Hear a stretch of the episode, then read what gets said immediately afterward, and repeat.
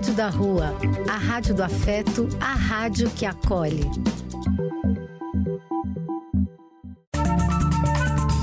Apoio: Casa de Vó, Banho para Geral e Instituto de Políticas Relacionais.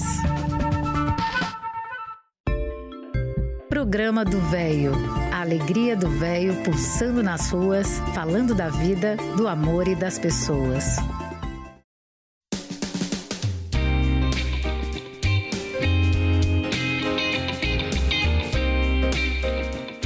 Meus amigos, muito bom dia. Belo dia, não? Maravilhoso dia. Estamos todos muito bem, saúde, é muito, muito feliz. E vou começar um programa diferente hoje, meus amigos. Para não ficar sempre naquela mesmice, vamos usar nossa criatividade. Hoje vou ler uma poesia que Luiz Gonzaga gravou, uma música tão bonita chamada Súplica Cearense e que fez muito sucesso na época. Muita falta de chuva lá no Ceará e ele cantava essa música.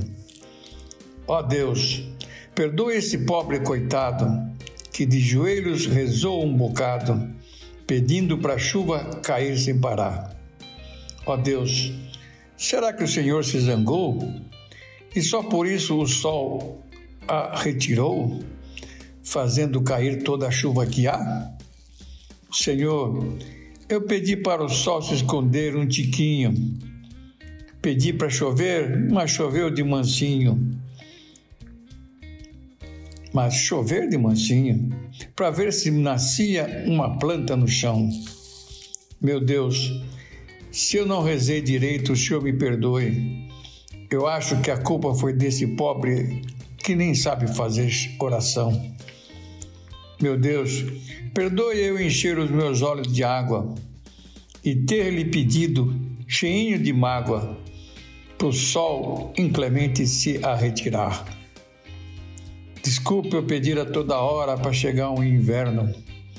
Desculpe eu pedir para acabar com o inferno que sempre queimou o meu Ceará.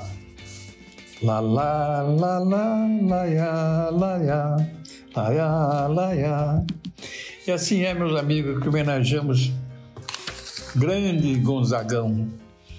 Nesse início do nosso programa, estou muito feliz por estar junto a todos vocês, amigos queridos. Esse reencontro nos faz muito bem.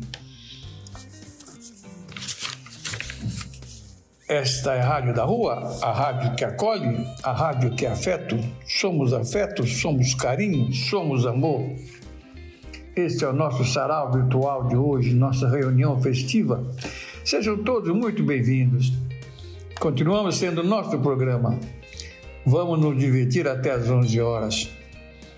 Mas toda semana nós terminamos sempre dizendo que precisamos ficar atentos a tudo que nos cerca contra tudo de errado que aí está, sobre os quais não podemos, não devemos nos conformar. Repetindo sempre aquele pensamento, temos que ser tal e qual aquele passarinho que leva uma gota que seja de água em seu bico para ajudar a apagar um fogo enorme na floresta. Esse fogo enorme está representado: guerra, fome, miséria, preconceito racial. Vamos nos divertir agora com o bandolim. Luiz Gonzaga gravou essa súplica cearense que foi muito legal na época. E é legal sempre porque música boa não tem fim. Um abraço a todos.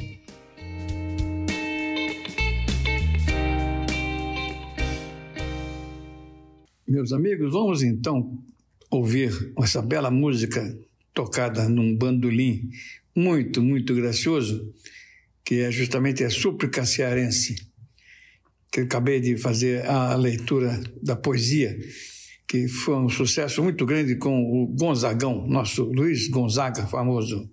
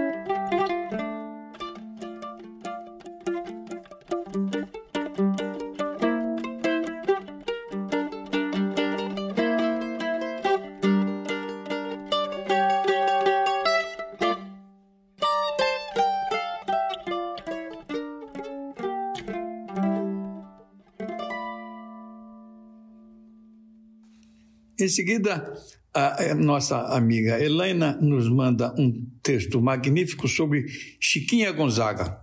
Chiquinha Gonzaga, para nós conhecermos, um grande intérprete da música popular brasileira. Bom dia, amigos do programa do Velho. Hoje vou falar sobre Francisca de Virges Neves Gonzaga, a nossa Chiquinha Gonzaga. Já falei dela aqui em outros programas mas me deu saudade das suas músicas e resolvi buscar no site e biografia um pouco mais da sua história. Chiquinha Gonzaga foi uma compositora, pianista e regente brasileira. A primeira mulher a reger uma orquestra no Brasil, combinando popular com erudito. Autora da primeira marchinha de carnaval, ou Abre Alas, todo mundo deve ter ouvido já, né?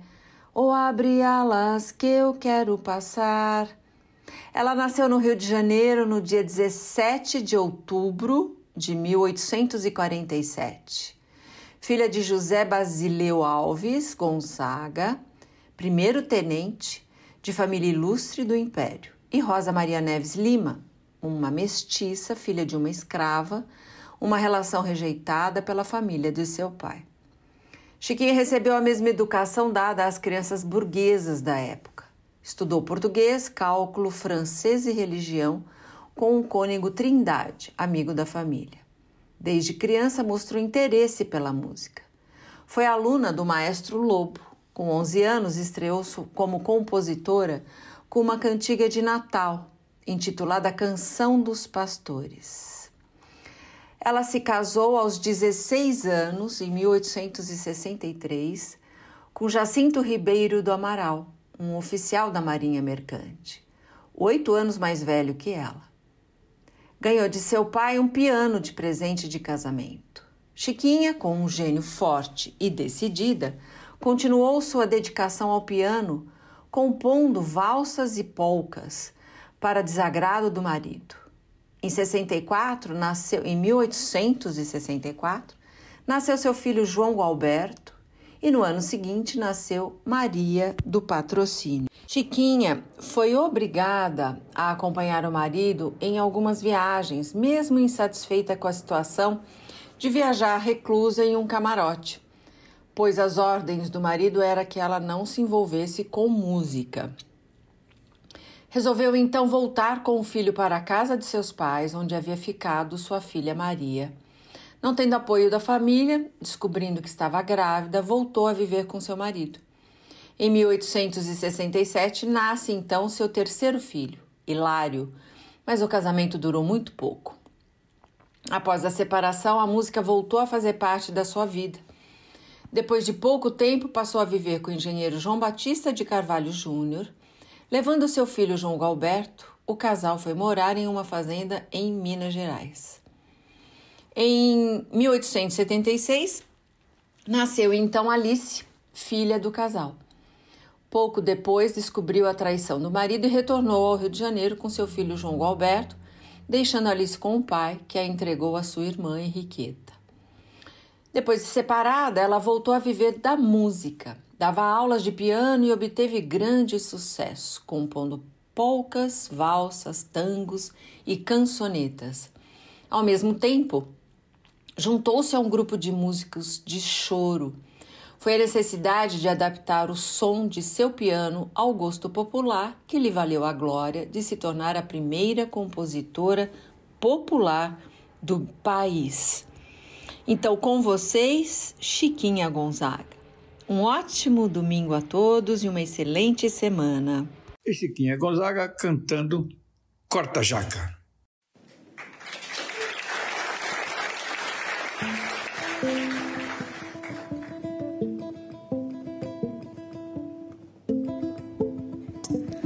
Essa música que a gente vai fazer agora é uma machixe de Chiquinha Gonzaga e Machado Careca de 1895. E ela esteve envolvida num escândalo lá no início da República e ficou conhecido como a Noite do Corta-Jaca. Em 1914, a então primeira-dama da República, senhora Nair de Tefé, ela organizou um jantar de despedida do presidente Hermes da Fonseca e convidou para esse jantar o seu amigo Catulo da Paixão Cearense para executar ao lado dela e ao violão o machicho corta-jaca. Foi um escândalo.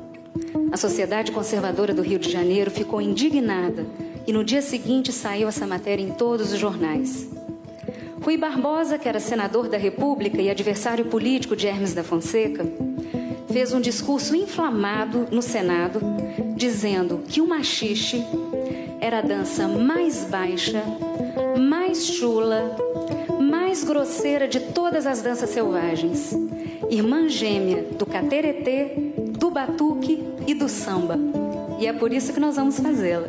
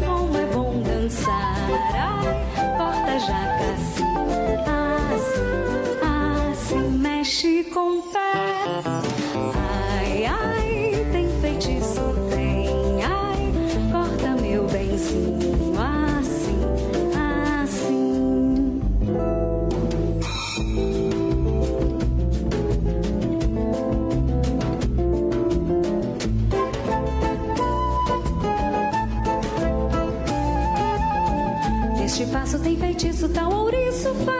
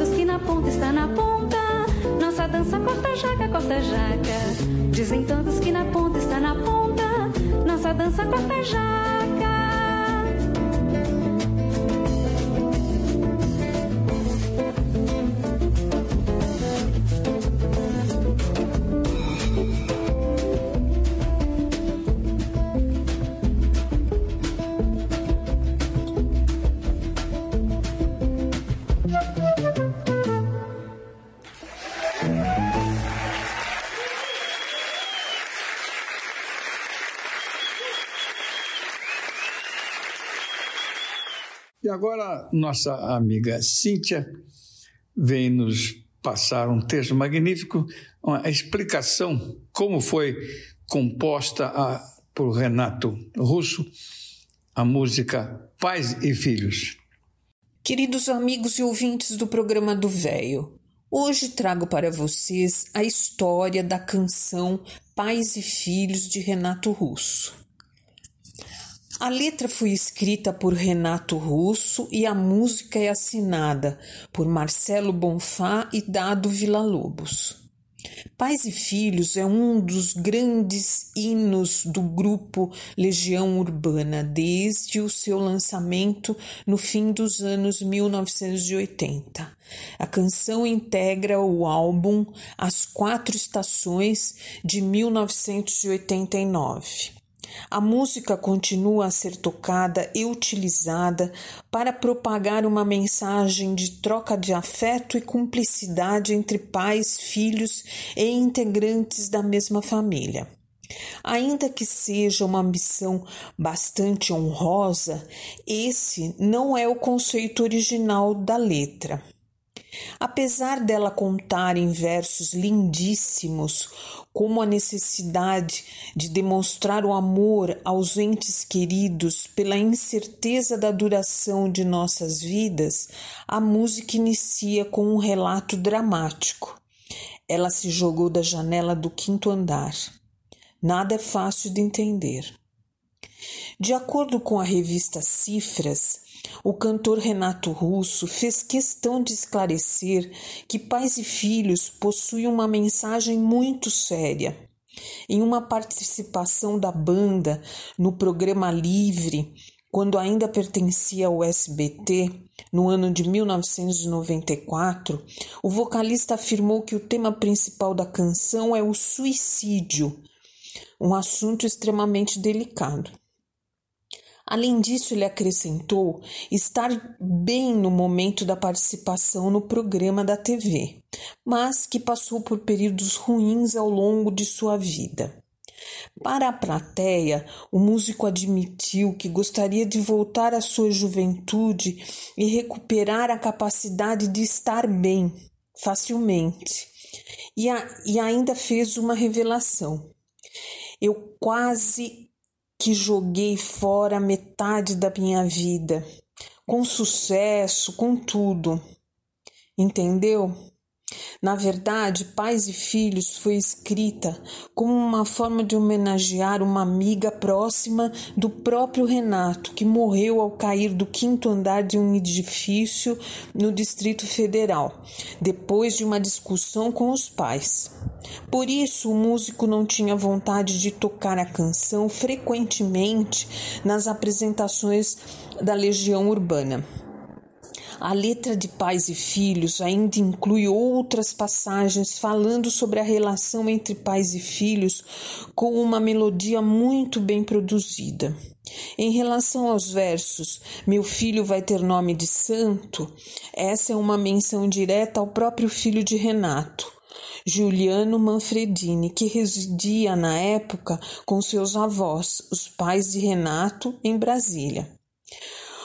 E o refrão é retirado de uma obra literária chinesa que o grupo encontrou em uma suíte de hotel em que se hospedou durante uma passagem pela Europa. As frases emblemáticas é preciso amar as pessoas como se não houvesse amanhã. E eu sou uma gota d'água não foram criadas por Renato, mas extraídas desse livro chinês. Ainda segundo a participação no programa Livre, Renato Russo falou sobre o relacionamento dos artistas com seus fãs e frisou que o público necessita respeitar quando um músico prefere não tocar um sucesso em todas as suas exibições.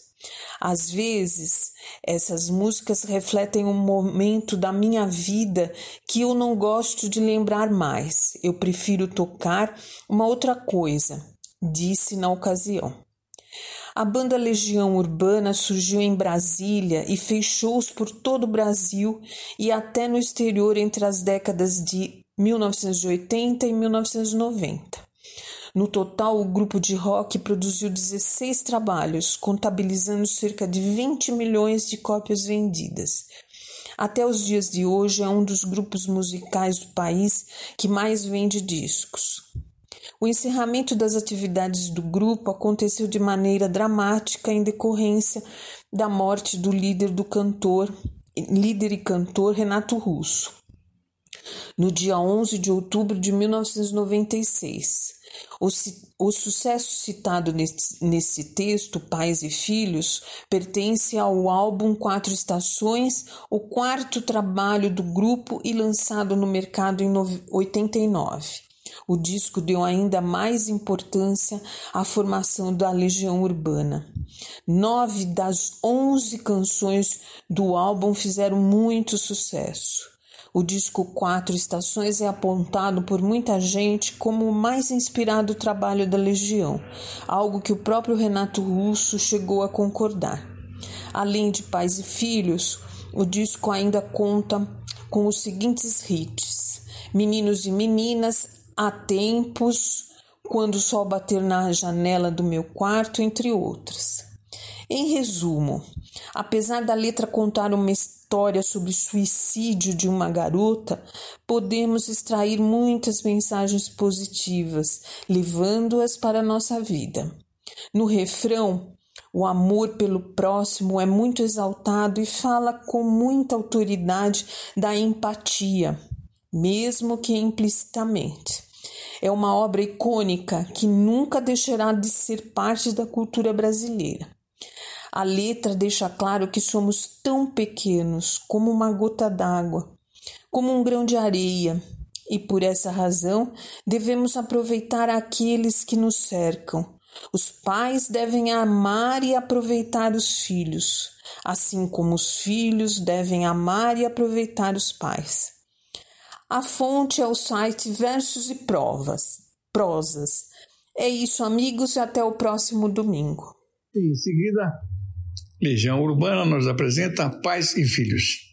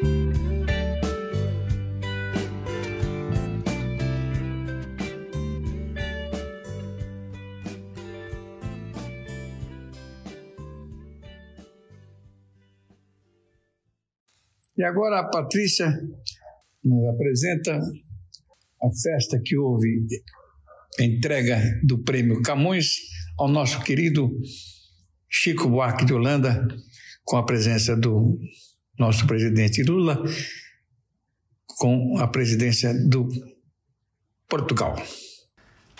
Olá, queridos amigos do programa do Velho. Aqui é a Patrícia Curte e a minha participação de hoje, eu resolvi para isso trazer um momento muito especial que aconteceu na segunda-feira, 24 de abril, que é quando eu estou gravando essa participação, que foi o Chico Buarque recebendo o prêmio Camões.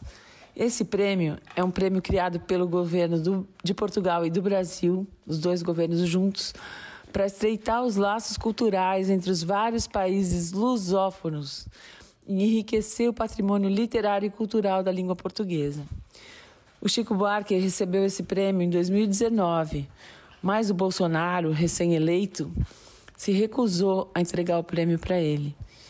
E o que, na verdade, acabou sendo uma bênção, como a gente vai ver aqui.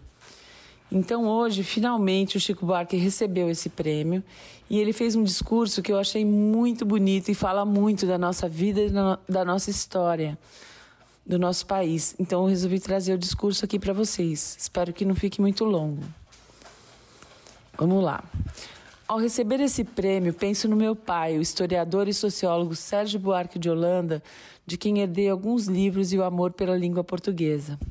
Relembro quantas vezes interrompi seus estudos para lhe submeter meus escritos juvenis, que ele julgava sem complacência nem excessiva severidade, para em seguida me indicar leituras que poderiam me valer numa eventual carreira literária. Mais tarde, quando me bandiei para a música popular, não se aborreceu.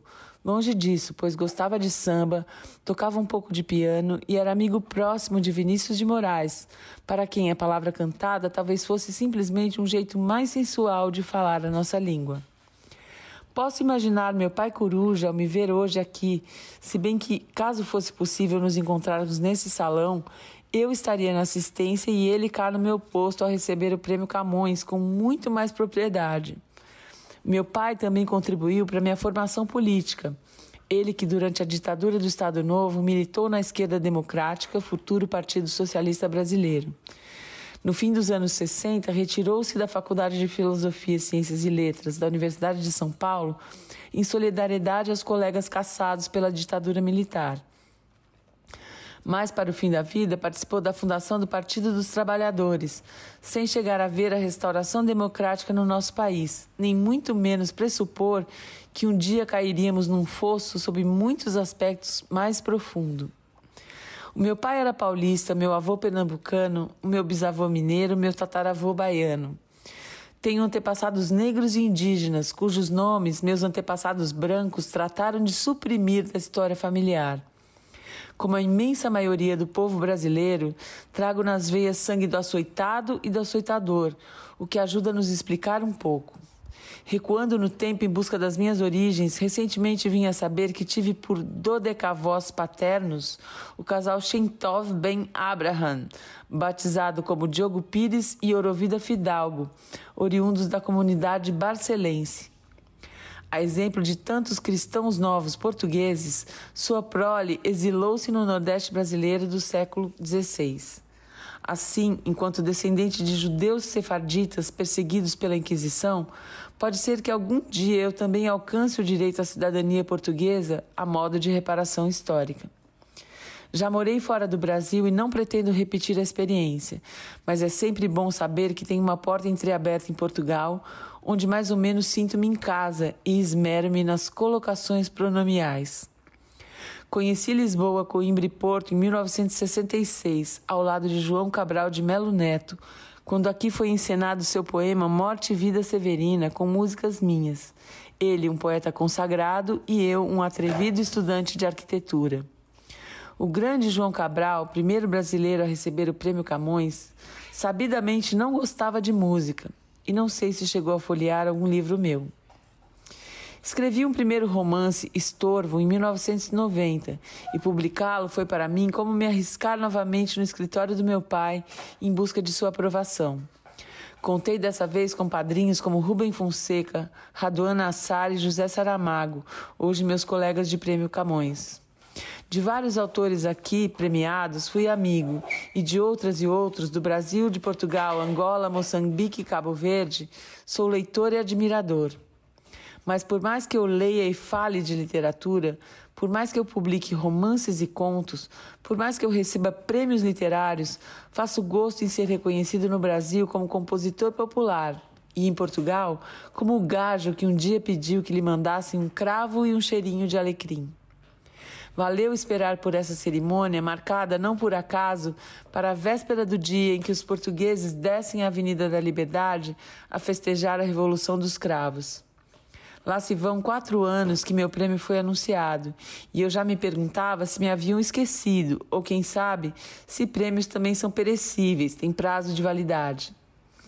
Quatro anos com uma pandemia no meio davam às vezes a impressão de que um tempo bem mais longo havia transcorrido. No que se refere ao meu país, quatro anos de um governo funesto duraram uma eternidade porque foi um tempo em que o tempo parecia andar para trás. Aquele governo foi derrotado nas urnas, mas nem por isso podemos nos distrair, pois a ameaça fascista persiste no Brasil, como um pouco por toda parte. Hoje, porém, nessa tarde de celebração, reconforta-me lembrar que o ex-presidente teve a rara fineza de não sujar o diploma do meu prêmio Camões, deixando seu espaço em branco para a assinatura do nosso presidente Lula. Recebo esse prêmio menos como uma honraria pessoal e mais como um desagravo a tantos autores e artistas brasileiros humilhados e ofendidos nesses últimos anos de estupidez e obscurantismo. Muito obrigado. E agora vamos nos deliciar com a música cantada por Chico Buarque, Tanto Mar.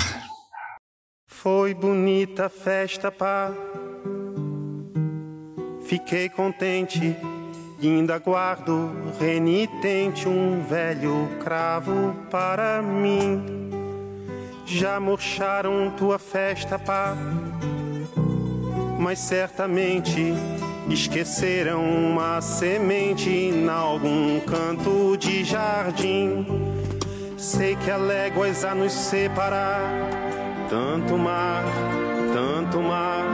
Sei também quanto é preciso para navegar, navegar. Canta primavera, pá. Cá estou carente, manda novamente algum cheirinho de alegria. Thank you.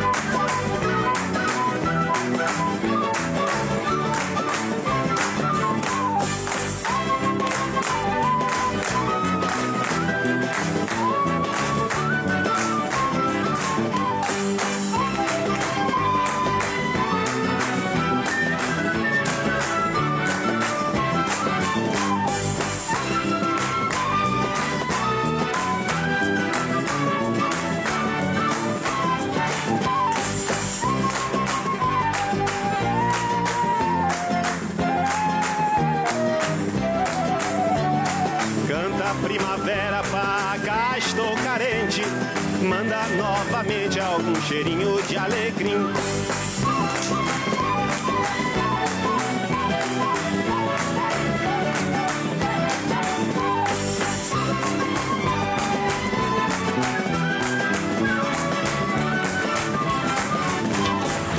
Pode comer outro? Tá mais? Não é?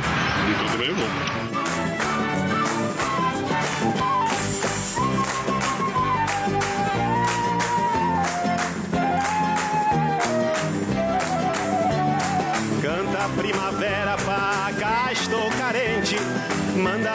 novamente algum cheirinho de alecrim.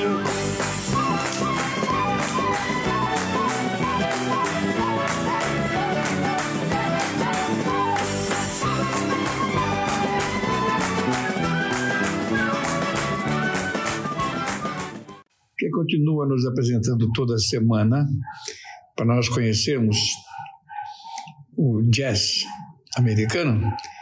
Dessa vez, Cabral, Dr. Cabral nos apresenta o pianista falecido Hamadi Jomal. Bom dia, Eliseu. Bom dia, amigos do programa do Velho. Hoje na série sobre jazz, vamos falar sobre Ahmed Jamal. Jamal era um dos pianistas favoritos de Miles Davis e influenciou bastante o seu trabalho First Great Quintet. Morreu recentemente, no dia 16 de abril deste ano, aos 92 anos. Lenda do jazz, Jamal influenciou várias gerações do jazz e foi admirado por Miles Davis e pelos pianistas Herbie Hancock e Kate Jarrett.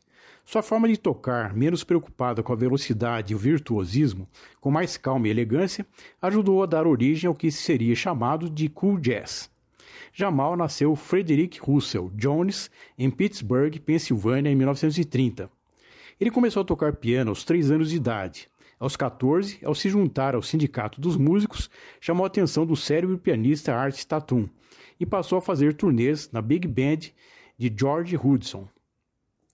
No início dos anos de 1950, Fritz, como era chamado, se mudou para Chicago, onde se converteu ao islamismo e mudou o nome para Ahmad Jamal. Nesses anos, montou um trio de piano, guitarra e baixo chamado de Three Strings, que foi notado depois pelo produtor musical John Hammond. Seu primeiro grande sucesso pelos Estados Unidos foi com o álbum At the Pershing, But Not For Me, gravado em bar em Chicago em 1958. O disco ficou mais de dois anos nas paradas da Billboard, um marco para um disco de jazz. Ahmed Jamal fez em sua carreira diversas transições em dezenas de álbuns, chegando a visitar o funk e os sons caribenhos durante a década de 70. Como disse certeiramente Miles Davis quando o ouviu, na metade dos anos 50, ele faz dos silêncios das pausas sutis o alimento de suas notas precisas. Em seu trio, contrabaixo e bateria tem todo o espaço do mundo. Ninguém briga tentando tocar mais alto. A comunhão é total. Piano minimalista, ora em acordes, ora no estilo one note, que se inspirava em Tom Jobim naquela mesma década. Ao seu lado, o notável contrabaixista Israel Crosby, nascido em 1919 e que o acompanhou até a morte, em 1962. Na bateria, Werner Fournier, que também ficou com ele até 1962. O LP vendeu mais de um milhão de cópias. Jamal montou seu próprio clube-restaurante, ativo até pouco antes da pandemia.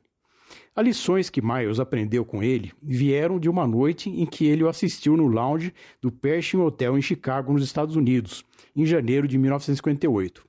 Foram gravadas 48 performances na noite de 18 de janeiro. Oito delas entraram no álbum que fez história. A mais emblemática foi Poinciana, uma canção de Nat Simon com letra de Buddy Berner, de 1936. Já tinha feito sucesso em 1944, quando Frank Sinatra e a Glenn Miller Air Force Band a gravaram com grande orquestra e quarteto vocal masculino encorpado. Ele recebeu em 2017 o Prêmio Grammy de Contribuição em Vida, uma homenagem especial da Academia Fonográfica dos Estados Unidos da América. Sites consultados: g1.globo.com, Wikipédia, vejabril.com.br, coluna Noblat, culturawall.com.br, rádio, programas, Estação Cultura. Era isso, meus amigos. Um forte abraço e uma ótima semana a todos. E após a apresentação dele, Ahmad Jamal, agora vamos ouvir a música que ele nos traz, Bela do Jazz.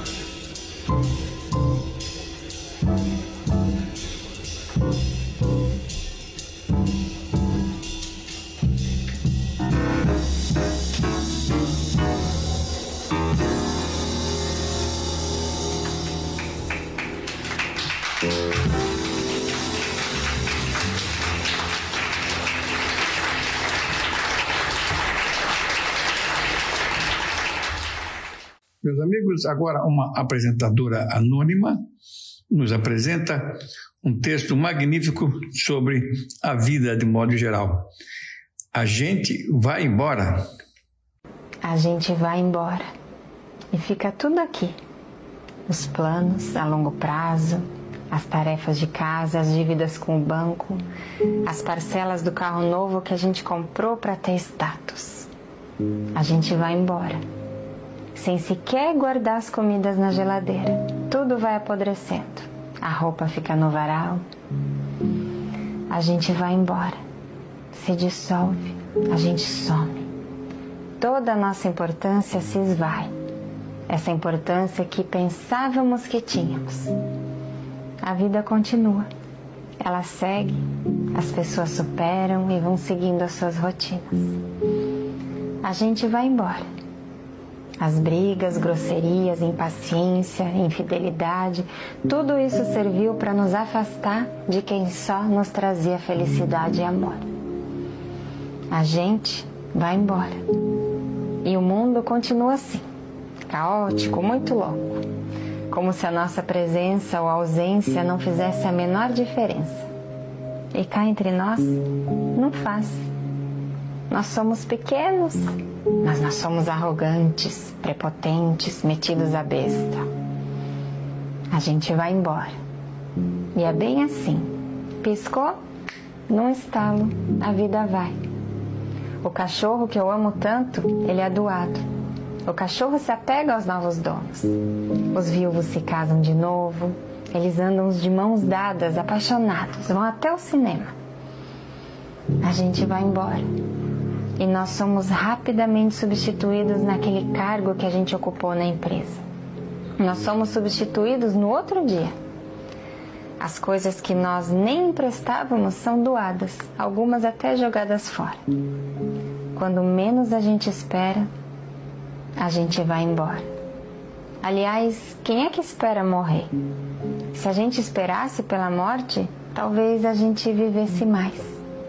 Talvez a gente colocasse a nossa melhor roupa hoje. Talvez a gente comece a sobremesa até antes do almoço. Talvez a gente esperasse menos dos outros. Talvez a gente risse mais, saísse à tarde para ver o pôr do sol. Talvez a gente quisesse mais tempo e menos dinheiro. Hoje o tempo voa.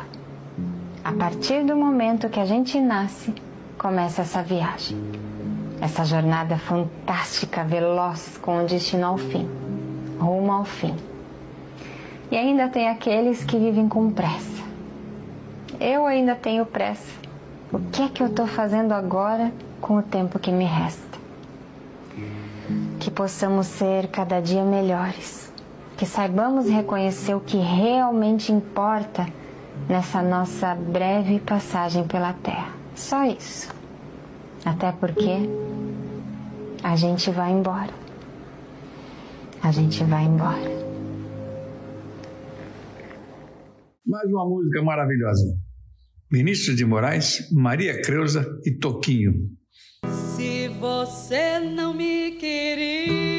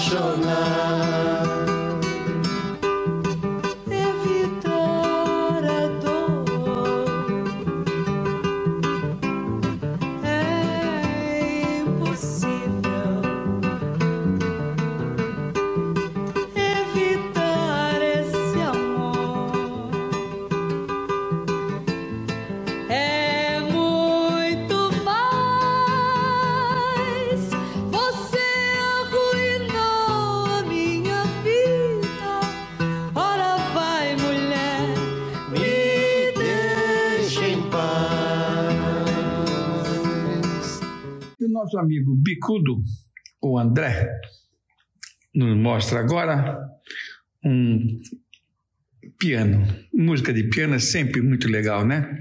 É um tema maravilhoso.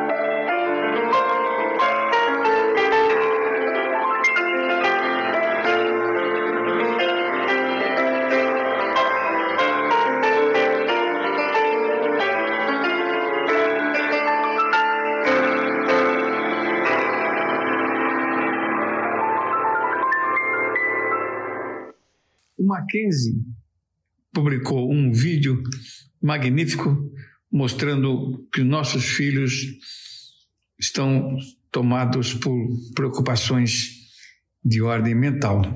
A vida está realmente necessitada que tenhamos muito cuidado com a educação de nossos filhos. Há uma tragédia silenciosa que está se desenvolvendo hoje em nossas casas e diz respeito às nossas joias mais preciosas, nossos filhos. Nossos filhos estão em um estado emocional devastador. Nos últimos 15 anos, os pesquisadores nos deram estatísticas cada vez mais alarmantes sobre um aumento agudo e constante da doença mental da infância que agora está atingindo proporções epidêmicas. As estatísticas nos mostram que uma em cada cinco crianças tem problemas de saúde mental um aumento de 43% no TDAH foi observado. Um aumento de 37% na depressão adolescente também foi observado e um aumento de 200% na taxa de suicídio foi observado em crianças de 10 a 14 anos. Mas o que está acontecendo e o que estamos fazendo de errado? As crianças de hoje estão sendo estimuladas e superdimensionadas com objetos materiais mas são privadas dos conceitos básicos de uma infância saudável, tais como pais emocionalmente disponíveis, limites claramente definidos, responsabilidades, nutrição equilibrada e sono adequado, movimento em geral, mas especialmente ao ar livre, jogos criativos, interação social, oportunidades de jogos não estruturados e espaço até para que elas tenham tédio. Em contraste, nos últimos anos, as crianças foram preenchidas com pais digitalmente distraídos, pais indulgentes e permissivos que deixam as crianças governarem um mundo sem que se estabeleça as regras, um sentido de direito de obter tudo sem merecê-lo ou ser responsável por obtê-lo, sono inadequado e nutrição desequilibrada, um estilo de vida sedentário, estimulação sem fim, armas tecnológicas, gratificação instantânea e até ausência de momentos chatos. Mas então, o que devemos fazer? Se queremos que nossos filhos sejam indivíduos felizes e saudáveis, temos que acordar e voltar para o básico. Ainda é possível Muitas famílias veem melhorias imediatas após semanas de implementar as seguintes recomendações: Defina limites e lembre-se de que você é o capitão do navio. Seus filhos se sentirão seguros sabendo que você está no controle do leme. Ofereça às crianças um estilo de vida equilibrado, cheio do que elas precisam, não apenas do que elas querem. Não tenha medo de dizer não aos seus filhos se o que eles querem não é o que eles precisam. Forneça alimentos nutritivos e limite a comida lixo. Passe pelo menos uma hora por dia ao ar livre, fazendo atividades como ciclismo, caminhada, pesca, observação de aves, de insetos. Desfrute de um jantar familiar sem smartphones ou qualquer outra tecnologia que venha distraí-los. Divirta-se com jogos de tabuleiro com a família. E se as crianças são muito jovens para os jogos de tabuleiro, Deixe-os guiar pelos seus interesses e permita que sejam eles que mandem no jogo.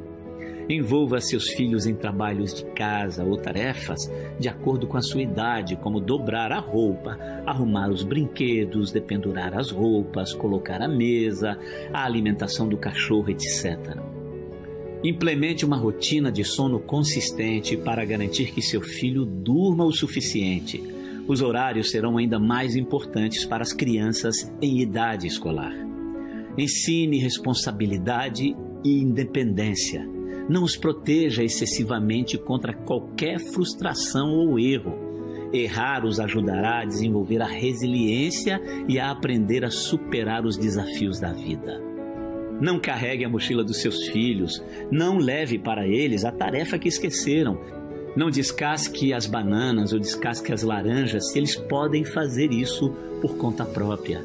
Em vez de dar-lhes o peixe, ensine-os a pescar. Ensine-os a esperar e a ter paciência quando a gratificação estiver atrasada. Forneça oportunidades para o tédio, uma vez que o tédio é o momento em que a criatividade desperta. Não se sinta responsável por sempre manter as crianças entretidas. Não use a tecnologia como uma cura para o tédio e nem se sinta obrigado a oferecer no primeiro segundo de inatividade do seu filho. Evite usar a tecnologia durante as refeições, em carros, restaurantes, shopping. Use esses momentos como oportunidade para socializar e treinar os cérebros para como funcionar quando estiverem no modo tédio. Ajude-as a criar, por exemplo, uma garrafa de tédio com ideias de atividades para quando estiverem entediadas. Esteja emocionalmente disponível para se conectar com as crianças e ensinar-lhes a autorregulação e habilidades socioemocionais. Desligue os telefones à noite quando as crianças têm que ir para a cama para evitar a distração digital. Torne-se um regulador ou um treinador ou coach emocional dos seus filhos Ensine-os a reconhecer e a gerenciar suas próprias frustrações e raiva. Ensine-os a dizer olá, a se revezar, a compartilhar sem se esgotar de nada, a agradecer e agradecer, reconhecer o erro e pedir desculpas sem serem forçadas para isso e sejam um modelo de todos esses valores. Conecte-se emocionalmente, sorria, abrace, beija, faça cócegas, leia, dance, pule, brinque ou até rasteje-se com elas. Enfim, seja o coach dos seus filhos. O maior legado que você pode deixar para o mundo não é o dinheiro ou os bens materiais que você deixará para os seus filhos, mas o tipo de filhos que você deixará para o mundo. Assim é, meus amigos, que terminamos o nosso programa de hoje. Muito obrigado pela atenção, muito obrigado por tudo. Até a próxima semana, se Deus quiser. Um grande abraço a todos.